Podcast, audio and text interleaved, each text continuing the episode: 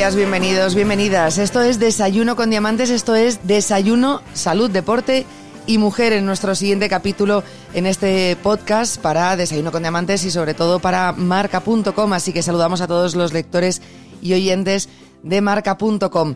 Y bueno, ya os decíamos ayer que hoy íbamos a hablar de salud y es muy importante eh, esta semana estar muy atentos a lo que vamos a hablar porque esta semana se celebra la Semana del Corazón. Hay un montón de talleres, de eventos repartidos por toda España, bueno, pues para concienciar un poquito a la sociedad que parece mentira que, sigamos teniendo la necesidad de concienciarnos de lo importante que es cuidar nuestro corazón, pero así es, porque debe ser que no lo hacemos lo suficiente. Caemos en el sedentarismo, no tenemos en cuenta una correcta alimentación, en fin, bueno, muchos factores que a priori nos pueden parecer sencillos, pero quizá por sencillos, pues a lo mejor por eso no lo cumplimos. Em, para hablar hoy del corazón estamos con la doctora Nieves Tarín. Ella es cardióloga, miembro del Consejo de Expertos de la Fundación Española del Corazón en el área de mujer. Así que la saludo ya. Doctora Nieves Tarín, ¿qué tal? Muy buenos días. Buenos días a todos.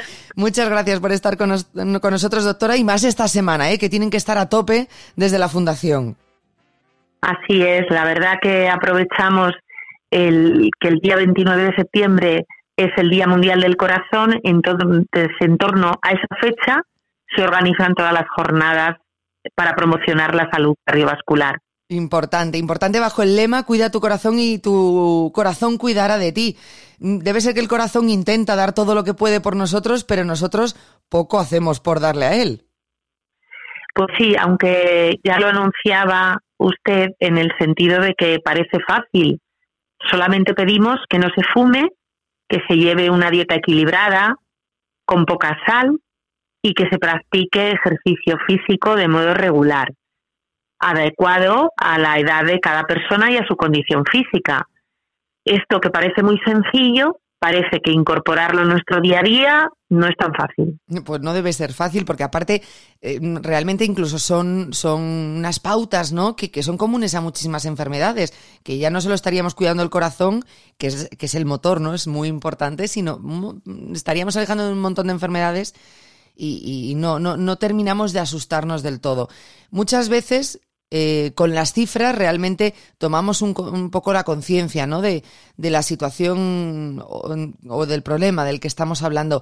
Eh, ¿Controlan desde la, desde la Fundación, entiendo que sí, algunas cifras aproximadas sobre, sobre cómo está actualmente las enfermedades del corazón, en tanto enfermedades, incluso en la mortalidad, en hombres y mujeres? Pues sí, las cifras eh, siguen siendo como en años anteriores, pues la enfermedad cardiovascular es la principal causa de muerte fundamentalmente para las mujeres, aunque esto es un tema un poco desconocido.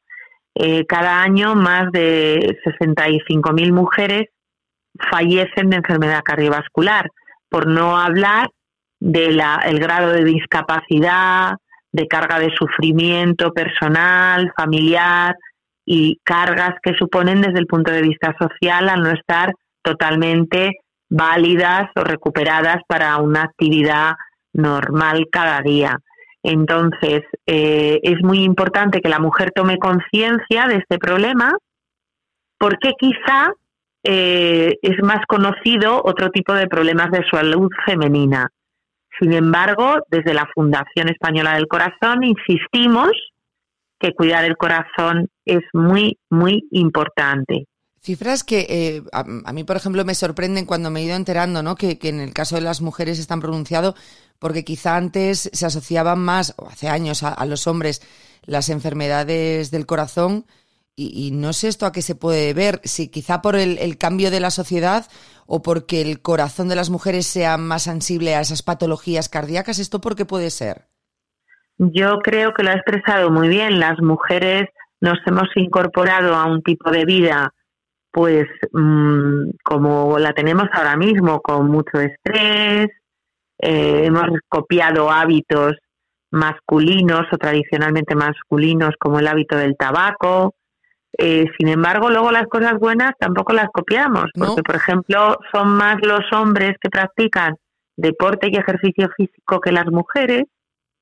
Entonces, realmente es el entorno social y los cambios que se producen lo que está haciendo que esta carga de enfermedad sea mayor ahora mismo entre las españolas que entre los varones. Parece mentira. Por tanto, sí. sí, sí, entonces realmente lo que tenemos que hacer pues es como pues tomar conciencia y que también seamos conscientes de que puede ser que los síntomas de un ataque al corazón sean un poco diferentes a lo que clásicamente se ha creído, que era pues exclusivamente un dolor en el pecho profundo y sin embargo, pues a veces la mujer estos síntomas tiene como una constelación de síntomas extraños que no la llevan a consultar o consulta tarde y entonces realmente esto es un problema. De eso yo eh, quería hablar, de hecho, de los síntomas, porque eh, informándome un poquito ¿no? sobre cómo estaba la situación, eh, más con, repito, temas enfocados a, las mujeres, ¿no?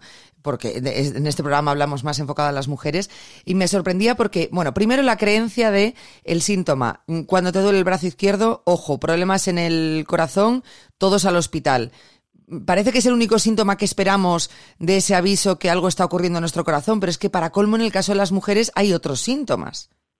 Eso es, no son tan definidos y entonces yo creo que se une que la mujer se siente mucho más comprometida en atender sus cuestiones laborales o familiares y entonces resta importancia a esos síntomas que puede ser pues náuseas, mareo, cierta opresión en la espalda en ocasiones.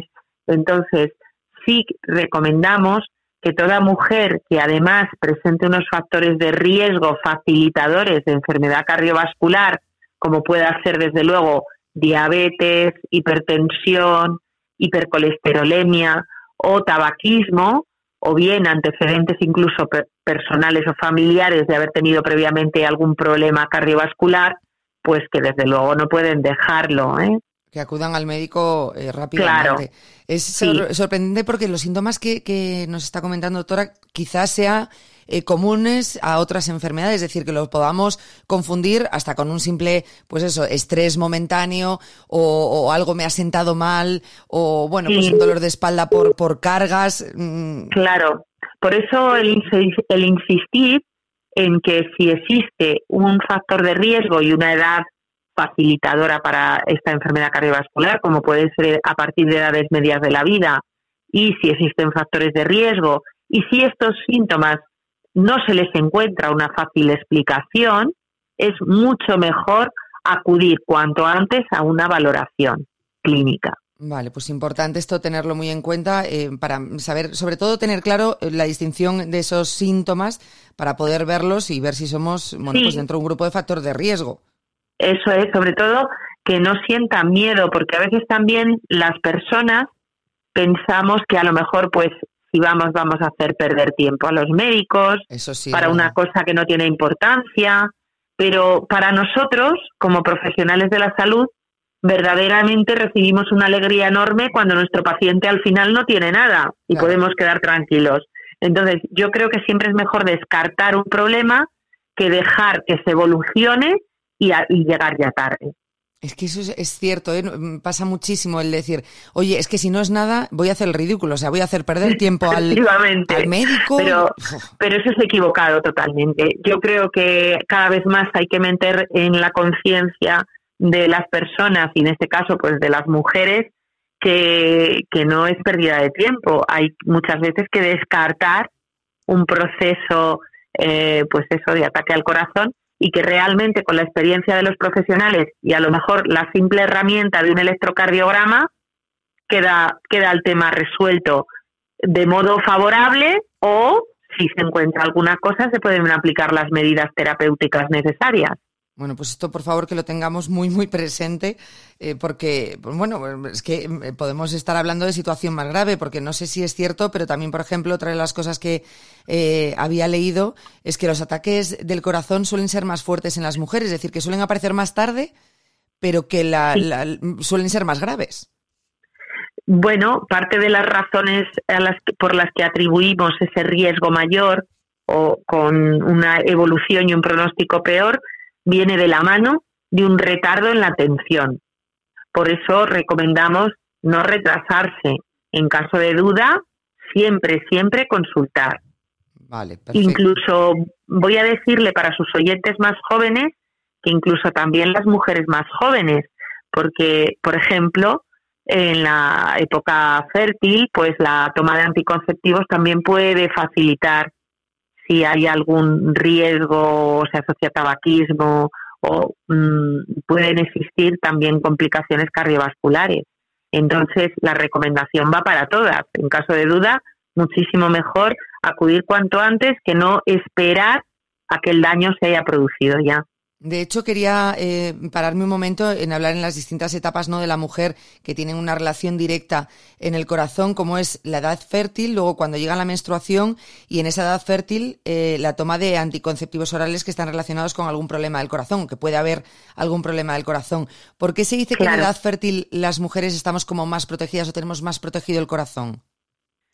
Se suele decir que por un dato observacional, simplemente eh, al observar que la mayoría de las mujeres que padecen de una enfermedad cardiovascular se presenta después de la menopausia.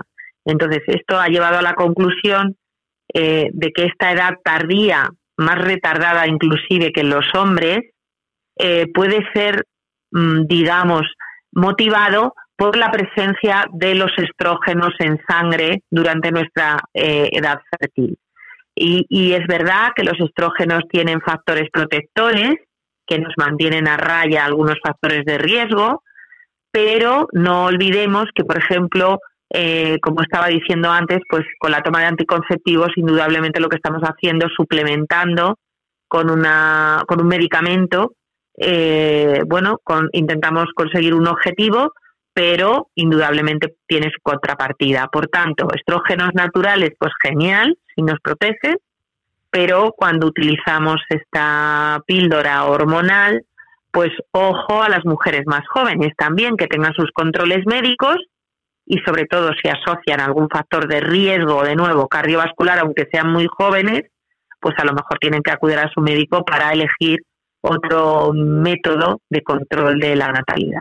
Vale, o sea que si son esos factores de riesgo externos, tanto eh, a lo mejor genéticos, ¿no? O que familiarmente no tengamos algún porque, O, simplemente si fuman, que cada vez más las mujeres fuman más. Entonces, la asociación de tabaquismo y, y la píldora anti-baby, pues eh, asocia, como estábamos diciendo, más probabilidad de eventos cardiovasculares. Por tanto, siempre mejor consultar con un profesional de la salud.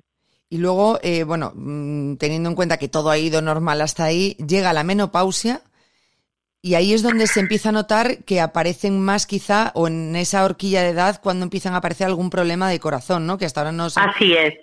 Se pone de manifiesto, por ejemplo, en mujeres que han estado sanas y que no han tenido ningún problema, y las que me estén oyendo lo van a reconocer así. En cuanto llega la menopausia, pues es más fácil que haya una ganancia de peso, que aparezcan las cifras de tensión arterial altas, también las cifras de colesterol se elevan y, bueno, puede no ser raro también que aparezca la diabetes tipo 2 o diabetes del adulto, que se ha dicho, ¿no? Y entonces aparece una constelación de factores de riesgo que aunque antes no hemos tenido, pues nos va a encaminar a eh, problemas futuros. Vale, o sea que cuando estamos diciendo, cuando nos viene la menstruación, vamos, cuando nos baja la regla, que nos quejamos tantísimo, ¿no? De la regla, bueno, pues es, es una protección natural que tenemos ahí las mujeres, por lo menos. Sí, sí, sí. No, eh, quería solamente matizar en relación a esto que, que el corazón de la mujer embarazada también puede tener algunos problemillas. Entonces, no van vinculados a estos factores de riesgo de edad, digamos, de, envejecimiento, ¿no? De la, del transcurso del tiempo, pero sí van eh, asociados a una sobrecarga del corazón por el desarrollo del bebé. Entonces, bueno, pues en algunos casos puede aparecer lo que llamamos como una miocardiopatía periparto o asociada ya a las fases terminales del parto o del embarazo o también incluso aparecer diabetes gestacional o hipertensión en la mujer embarazada. Por tanto, cada vez más son los controles los que nos van a detectar durante el embarazo si nuestro corazón puede estar sufriendo por esta, digamos, sobrecarga que supone eh, el, embarazo en las mujeres, ¿no? Madre mía, madre mía, si es que lo tenemos todo.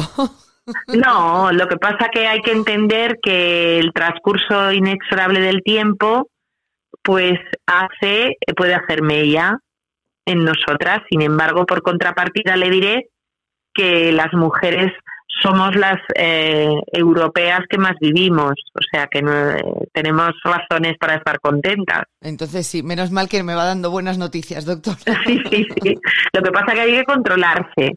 Eso, eso es ¿Eh? lo importante y de hecho ahora en, un momento quiero meterme sobre eh, los cuidados ¿no? Y, controles que debemos tener las mujeres. Antes vuelvo un momento a la menopausia. sí. Si la menopausia es prematura, también pueden aparecer esos problemas, pues pero como con una menopausia normal o si tenemos una menopausia prematura, ahí pueden incluso agravarse más los Adelantarse. Sí, adelantarse. Efectivamente, adelantarse. Eh, de hecho, eh, hay muchas mujeres que, bueno, pues por causas biológicas o en relación a otros problemas que han tenido que estirparle ovarios y por tanto hacen una menopausia quirúrgica muy precoz pues eh, lógicamente tienen que vigilarse, vigilarse porque tienen una menopausia pues muy adelantada y a lo mejor con 30 o 39 años ya eh, han eliminado esta protección de los estrógenos. Claro. Vale, o sea que tenemos que tener más ojo, más cuidado y estar un poquito más eh, seguidos por nuestro doctor. Realmente es una comunicación directa que tiene que haber continuamente con el doctor, bueno, pues que vaya viendo nuestros cambios, tanto de hábitos como nuestros cambios en nuestro cuerpo, porque, porque están ahí, porque aparecen. Entonces es un poco el que nos va a poder ir guiando sobre lo que tenemos que tener, sobre lo que tenemos que tener más vigilancia eh, o no. Mm, en cuanto, si nos metemos ya a hablar de los consejos para mantener una salud cardiovascular, obviamente los decíamos un poquito al principio, ¿no? No fumar, el, llevar una correcta alimentación, el hacer deporte.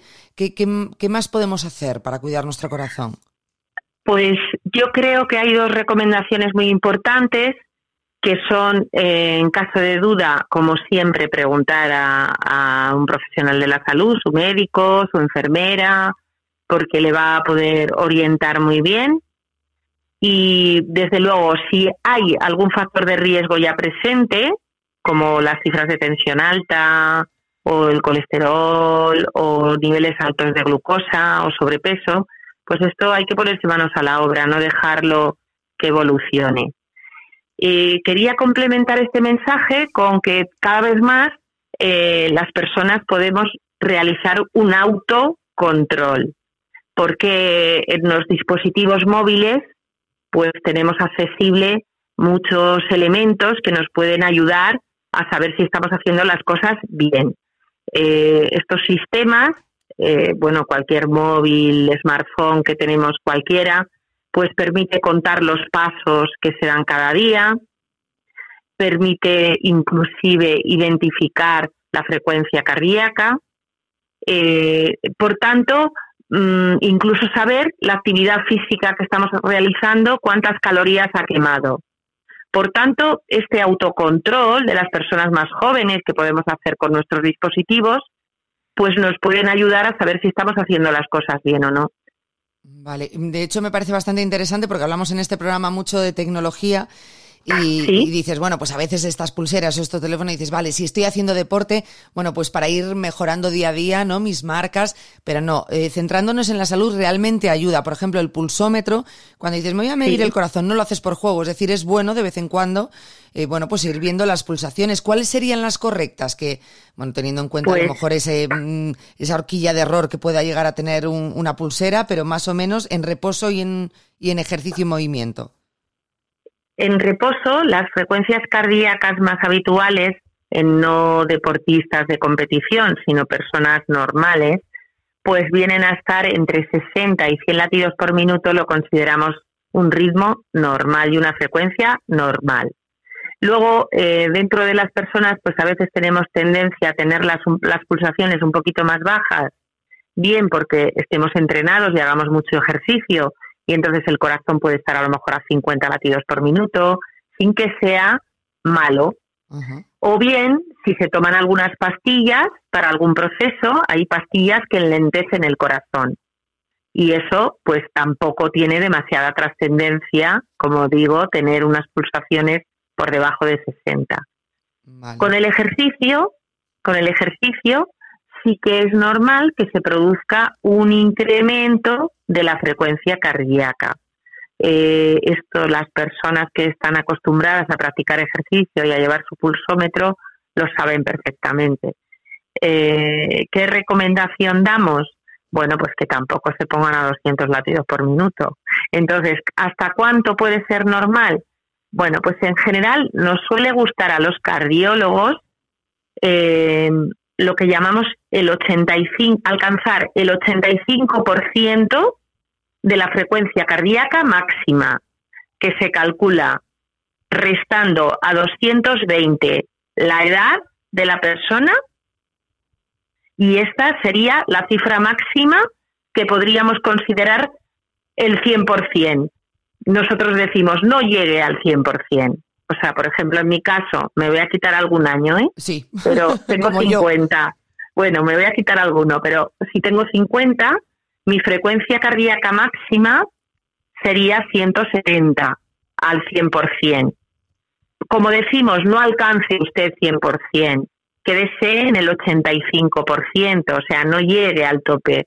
Pues yo diría, bueno, pues hasta 150, una cosa así lo podemos considerar que puedo con el ejercicio alcanzar estas cifras. Ya si la persona ha sufrido un ataque al corazón, o si yo ya fuera una enferma, entre comillas, pues recomendaríamos cifras más bajas, a lo mejor 130 pulsaciones, 135. Vale, me lo estoy apuntando todo. Yo creo que de aquí es vamos que es muy útil, es muy útil porque es fácil. Cualquiera que me oiga, pues anota 220 menos su edad. Eso viene a marcarle la frecuencia cardíaca máxima. Y llegar al máximo, pues lo vamos a dejar para los deportistas o los que hacen ejercicio y deporte a diario. Pero las personas que, digamos, queremos mantenernos en forma, pues caminando, bailando, pues vamos a decir que nos conformaremos con un 85% de esa cifra. Y si hay enfermedad cardiovascular, pues lo bajaremos por debajo de esta cifra. Vale, pues lo podemos dejar en un 70%, que aquí todo el mundo lo termina preguntando, pero... Un 70%, y fenomenal. Un 70%, más o menos calculaba eso, pero dije yo, seguro que alguien nos pregunta, ¿pero a cuánto, a cuánto? Claro, claro, pues eso sería, es decir, no, no queremos que la gente fuerce. Es verdad que luego hay personas que tienen muy buena disciplina, eh, muy, muy buenos conocimientos y muy buenas instalaciones deportivas y a veces, bueno, pues eh, por su entrenamiento o con los objetivos que quieren buscar muy ambiciosos, pues eh, pueden llegar más allá. Pero como le digo, para la población general yo creo que tampoco se trata de sufrir más de lo necesario. Eso, que tampoco hay que llevarlo todo con un control porque al final el estrés también afecta y estresarnos por la situación que podamos tener, oye, cuídala, pero tampoco te estreses, es decir, no, no, no, no te vengas con los agobios, Dios mío, hoy no he salido, em, me va a pasar algo porque es verdad que al final, sobre todo cuando has tenido casos en tu familia, ¿no? Llega un punto que cumples una edad y empiezas a agobiarte muchísimo. Oye, pues en el caso de que mi madre haya tenido un ictus, eh, tengo miedo a volver a padecer ese ictus y de repente es, un estrés el que te entra por todo, por lo que comes, por lo que haces, por lo que te mueves y eso tampoco ayuda en absoluto. La recomendación es muy sencilla, o sea, podemos complicarlo todo lo que queramos, claro, pero la recomendación así más sencilla es caminar al menos todos los días 30 minutos, que parece fácil, y realmente a veces el tiempo no es buen consejero porque hace frío, no tenemos, estamos atareados, en fin. La otra alternativa que damos es por lo menos que, como le decía antes, que se cuenten los pasos que se dan en el día. Eh, desde lo, aunque digamos, he hecho 100 pasos, todo va a favor nuestro. ¿Qué decimos? Hombre, pues a partir de 5.000 pasos, pues muy bien. Claro. Decían que, bueno, una regla que se está poniendo ahora muy de moda es tienes que conseguir llegar a los 10.000 pasos al día. A mí eso hay días que me parece muchísimo. Hay estudios, hay estudios que demuestran que realmente, incluso vigilando y midiendo la intensidad con la que se camina, eh, pues se ha demostrado que, cualquier carga de pasos eh, es protectora, cardioprotectora. Eh, digamos que esta, en mujeres esta carga de protección se ve a partir de los 4.000 pasos y se llega hasta los 8.000 y esto eh, es ya protector, cardioprotector. Por encima de eso tampoco ganamos mucho más, pero nos puede ayudar a otras cuestiones personales como mejorar la ansiedad, controlar un poco el estrés, ayudarnos a dejar de fumar. Es decir, cuanto más, siempre nos va a ser beneficioso. Pero podemos dar esa recomendación no muy exigente para que quien nos oiga eh, tenga el aliciente de cumplir lo que le estamos mandando sin agobios. Eso es. Bueno, son unas cifras que tenemos que tener más o menos en cuenta y yo creo que con esa regla que hemos hecho en cuanto a las pulsaciones y en cuanto a los pasos, bueno, pues podemos eh, llegar a estar eh, cardioprotegidos, ¿no? Luego está al revés, las personas que ya han tenido un problema de corazón y entonces dicen no me puedo mover mucho y se dan más a la vida sedentaria. Yo creo que lo comparan mucho con, antes decíamos que el corazón es eh, como el motor, ¿no? De nuestro cuerpo, como el motor de un coche. José, me ha estropeado el motor, lo he arreglado, me ha costado un pastón vale, lo sigo usando, pero ya no lo llevo a viajes largos, ya no lo saco mucho. Entonces tienden quizá al sedentarismo, puede ser que por miedo, pero igualmente cuando ya ha aparecido esa patología hay que continuar haciendo ejercicio, no podemos pararnos, ¿no? Totalmente de acuerdo. Eh, de hecho, está demostrado que el ejercicio físico, y lo decía usted antes, mm, mejora no solo el pronóstico de la enfermedad cardiovascular, sino que eh, nos protege para otras muchas cosas. Cada vez más sabemos que es beneficioso el ejercicio físico también para mejorar otros síntomas de otras enfermedades como el Parkinson, el, propio cáncer, enfermedades, enfermedades por cáncer de distintos tipos, también para mejorar eh, trastornos, digamos a decir, psicológicos, entonces, eh, yo creo que no nuestro mensaje tiene que ser que hay que moverse, estar activo. Eso es, activarse y luego, bueno, pues una vez apareciendo esas patologías, dadas nuestra situación, pues el médico es el que nos dirá, oye, pues quizá este deporte no lo hagas, pero haz este otro, pero desde luego dudo mucho que haya un médico que diga, quédate en el sillón, ¿eh? no te muevas, que va a ser lo mejor. claro. No vamos a eh, encontrar en ninguno. No, de hecho lo que solemos decir es que incorporen el ejercicio físico en su día a día de la mejor manera que les haga sentirse bien.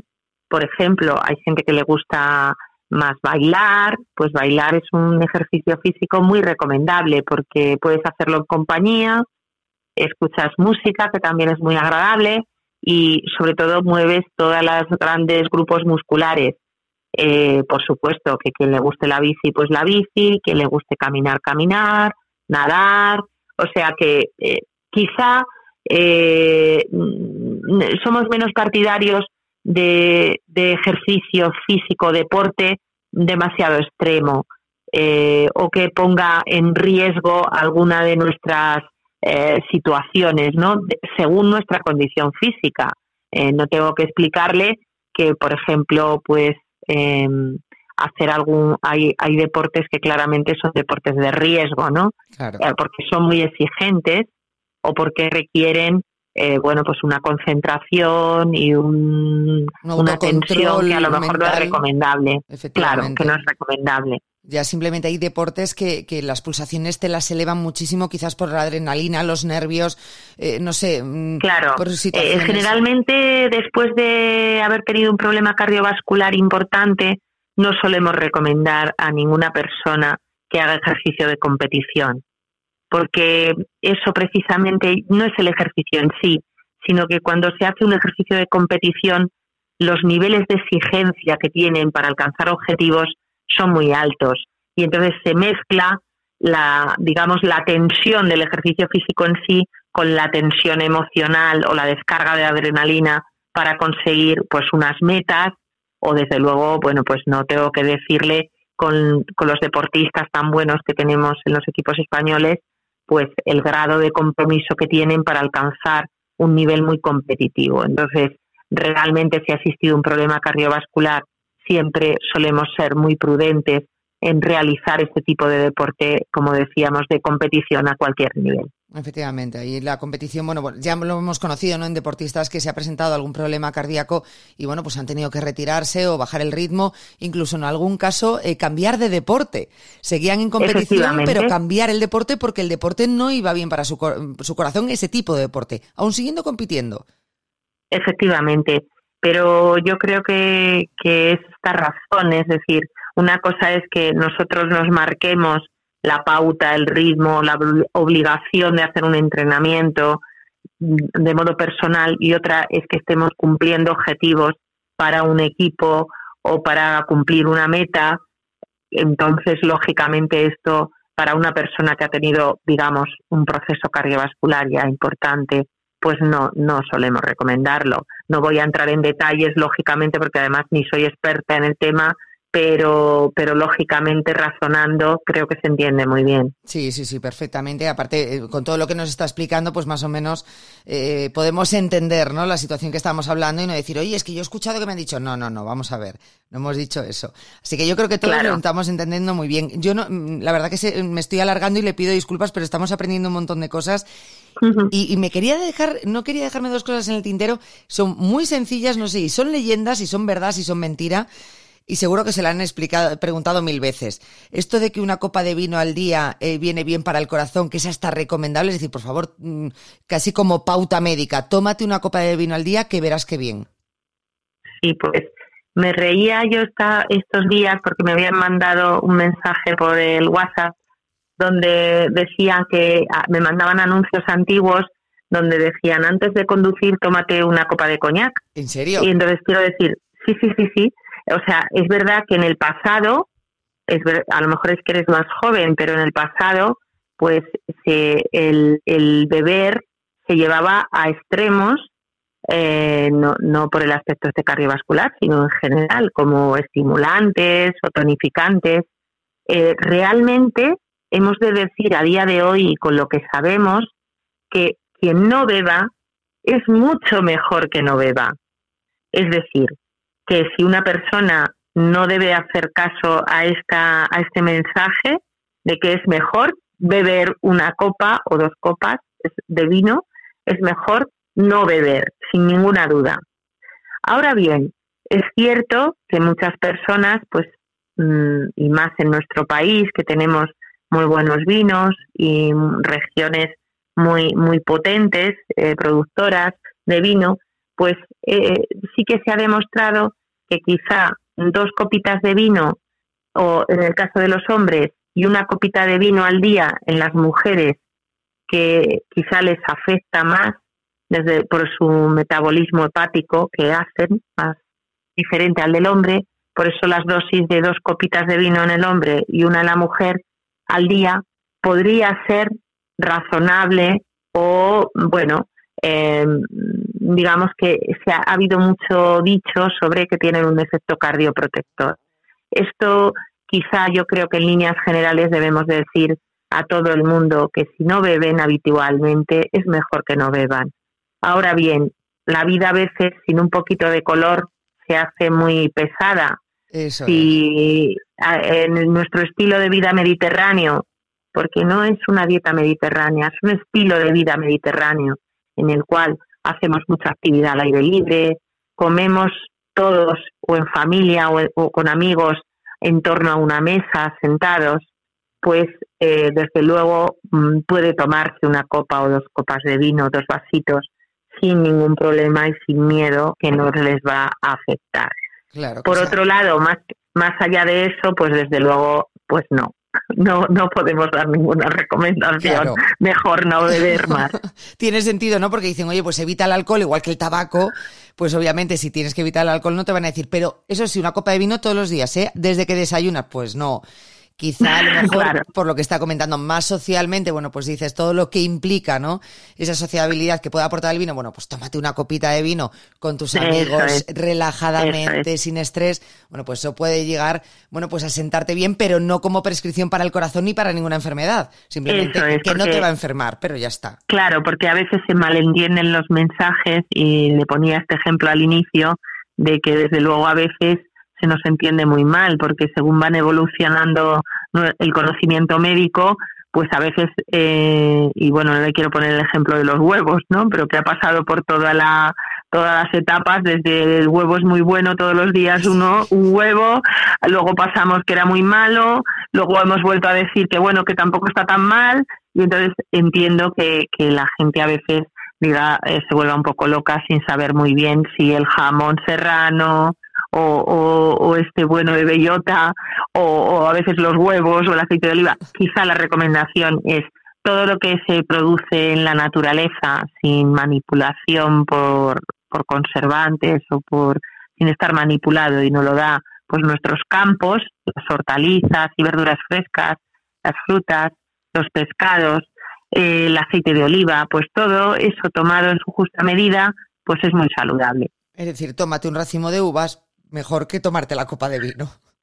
Sí, seguramente. Quizás sea mucho mejor. Sí, sí, sí. Y, ya por último, me gustaría saber, eh, porque siempre se ha dicho también que a mayor circunferencia de abdomen, mayor riesgo de tener algún problema.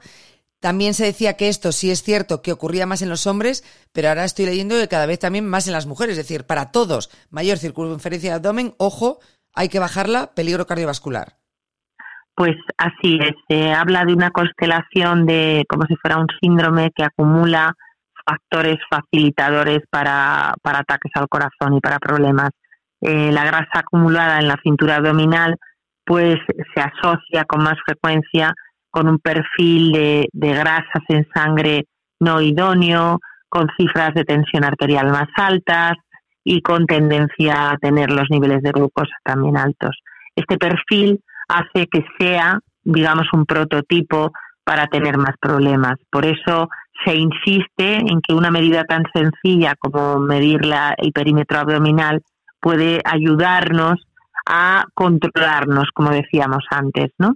Igual que el peso o igual que los pasos que decíamos antes, pues todo esto nos puede ayudar a ser responsables de nuestra salud.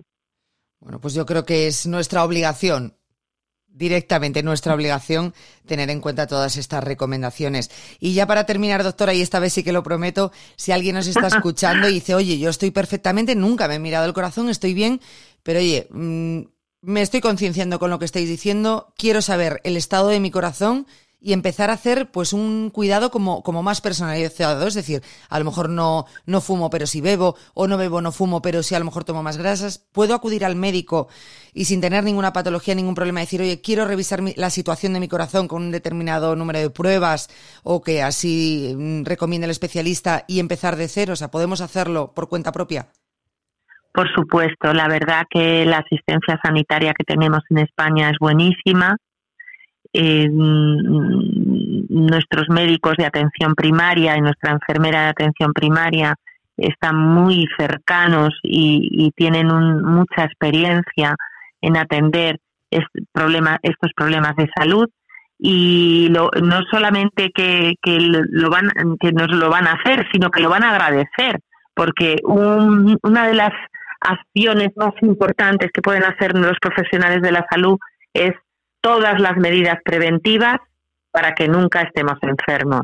Entonces, esas medidas preventivas empiezan, aparte de los hábitos de salud, pues por conocer cuáles son nuestras mm, cifras de tensión arterial, nuestras cifras de colesterol, nuestras cifras de glucosa y, eh, por tanto, un consejo médico eh, nos va a ayudar.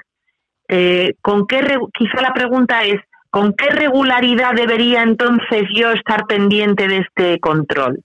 Pues yo creo que las personas eh, jóvenes, digamos, eh, adolescentes y jóvenes, pues con hacerse una determinación si está todo correcto y no hay factores de riesgo familiares, pues pueden tardar a lo mejor hasta 10 años en volverse a hacer un control. Pero en el caso de las personas, digamos, ya a partir de los 40, mi recomendación es que al menos anualmente haya una valoración. Vale. Que nos hagamos a revisión y, claro, y es muy sencilla y puede hacernos que estemos tranquilos. En el momento en que se detecte alguna cosa, pues se aplicará un plan de acción y mejor cuanto antes, desde luego. Al final estamos trabajando, lo que siempre decimos eh, en los programas de salud, en la prevención y luego que todo está correctamente, pues incluso en esos cuidados más personalizados. Es decir, oye, mira, está bien tu corazón, pero por tus características esta va a ser tu pauta, tanto deportiva como de alimentación, como de hábitos y rutinas. Sí que no me gustaría acabar sin decir dos cosas. Una es que, desde luego, eh, quien vaya, haya sido una persona sedentaria, y quiera empezar a practicar algún deporte en edades medias de la vida, pues sí convendría que tuviera también esta valoración antes de lanzarse pues a practicar esquí o hacer algún deporte exigente. Y porque, como le decía, la edad es un factor que facilitador de problemas. Entonces, antes de lanzarnos a hacer un deporte exigente sin haber estado entrenados, pues mejor tener esa valoración médica. Pues y en segundo lugar, ¿sí? ay, perdóname, y en segunda, en segundo lugar, no me gustaría terminar de decir que tenemos que tener también los más jóvenes mucho cuidado con la toma de algunas drogas eh, que son dañinas para el corazón. Y entonces a veces se ha creado un poco la falsa sensación entre los más jóvenes que, bueno, que como es una vez a la semana solo cuando se está de fiesta, pues eh, drogas diferentes al tabaco y al alcohol eh, no afectan al corazón. Pues hay que decirles que tienen que tener muchísimo cuidado porque no es raro que los consumos de cocaína o, bueno drogas similares hagan que en gente muy joven pues puedan tener un ataque al corazón motivado por estas drogas. Mm. Por tanto, ojo porque en gente más joven puede existir este factor de riesgo también. Me parece importante, no lo había apuntado y me parece muy importante esto que ha dicho al final, porque además, eh, no voy a ser yo quien defina obviamente alcohol y, tabaco, pero sí es verdad que el alcohol y tabaco a lo mejor son drogas que eh, pueden ir dañando mm, progresivamente en el tiempo, pero, pero las drogas más fuertes, como estaba mencionando ahora, puede ser en, en, un solo día, ¿no? Es decir, en una sola dosis, como hablando claro, mal y pronto, pegarte un petardazo. Totalmente, tienen un efecto muy directo sobre el corazón y sobre el cerebro también. Entonces, eh, no sé por qué en algunos, bueno, cuando veo que se trata este tema, no se insiste en las poblaciones más jóvenes que desde luego eh, no, no, no tengan esa falsa sensación de seguridad o de diversión asociado a, esto, a estas drogas. Es verdad, porque, repito, o sea, no, vamos a decir fumate un cigarro, pero si tú te fumas un cigarro y dices por un día no pasa nada, pues probablemente tenga razón. Pero con la droga no. Por un día no pasa nada, sí, probablemente ese sea tu día. O sea, es decir, probablemente sí pase algo. Con lo cual, eh, esto me da pánico, me da muchísimo miedo y es algo que no puedo entender. Eso todavía lo entiendo mes, menos que el sedentarismo o el comer un poquito peor. Claro. de verdad. Sobre todo porque además luego acompaña, como decía antes, mucha carga de sufrimiento para las bueno para la persona si sobrevive y pero también para su entorno familiar y su entorno de amistades entonces yo creo que, que hay que pelear por tener salud y ese debe ser un objetivo vital para todos nosotros. Pues así lo vamos a hacer y todo lo que hemos aprendido hoy, madre mía, yo creo que en un solo programa no había aprendido tanto de corazón, lo digo en serio, ¿eh? Sí, pues nada, cuando queráis, aquí estamos. Pues eh, volveremos a hablar seguro. Eh, nos quedamos con el lema y con todas las recomendaciones que nos ha dado en esta semana el corazón. Cuida tu corazón y tu corazón cuidará de ti. Y ya solo me queda darle las gracias, doctora Nieves Tarín, por haber estado con nosotros. A ustedes. Un abrazo para todos. Un abrazo fuerte. Adiós. Bueno, yo creo que hemos aprendido muchísimo de nuestro desayuno de hoy. Cómo cuidar nuestro corazón y todo gracias a la doctora Nieves Tarín, por cierto, que no he dicho, ella es cardióloga y está en el Hospital Universitario de Móstoles. Ahí es donde, donde está la doctora Tarín y además es miembro del Consejo de Expertos de la Fundación Española del Corazón en el área de mujer. Eso sí lo había dicho al principio. Pero es cardióloga en el Hospital Universitario de Móstoles. Así que gracias, gracias por este desayuno. Yo creo que Está muy bien todo lo que nos ha contado, hemos aprendido mucho, no lo ha hecho ni la doctora ni yo para perder el tiempo, lo hemos hecho para que tomemos nota de todas las recomendaciones que nos ha dado y aprendamos a cuidarnos de una vez por todas. El corazón, que es el motor de nuestro cuerpo. Y de paso, de verdad, vamos a cuidar o vamos a protegernos de muchísimas enfermedades. Vamos a trabajar en la prevención de muchas enfermedades. Así que cambiemos nuestros malos hábitos y cambiemos nuestras malas rutinas porque merece mucho la pena. Más que la salud, no hay nada. Os lo aseguro. Nosotros nos despedimos y nos vemos mañana miércoles. Ya sabes que este programa lo puedes escuchar hoy, segundo capítulo de marca.com por supuesto en la plataforma de marca.com de los podcasts. Nos encuentras ahí, buscas los podcasts y ahí estará este de salud, deporte y mujer. También te puedes descargar la aplicación gratuita para iOS y Android. Desayuno con diamantes y en cualquier plataforma de, podcasting como puede ser, bueno, pues Apple Podcasts, Spotify, iBox. Ahí de paso, si te suscribes ya, ¿eh? si te suscribes, nos dejas las estrellitas que te apetezca darnos, cinco, tú da cinco, y dejas un comentario, pues gracias y mil veces gracias. Nos vemos mañana, amigas, amigos. Hasta mañana, adiós.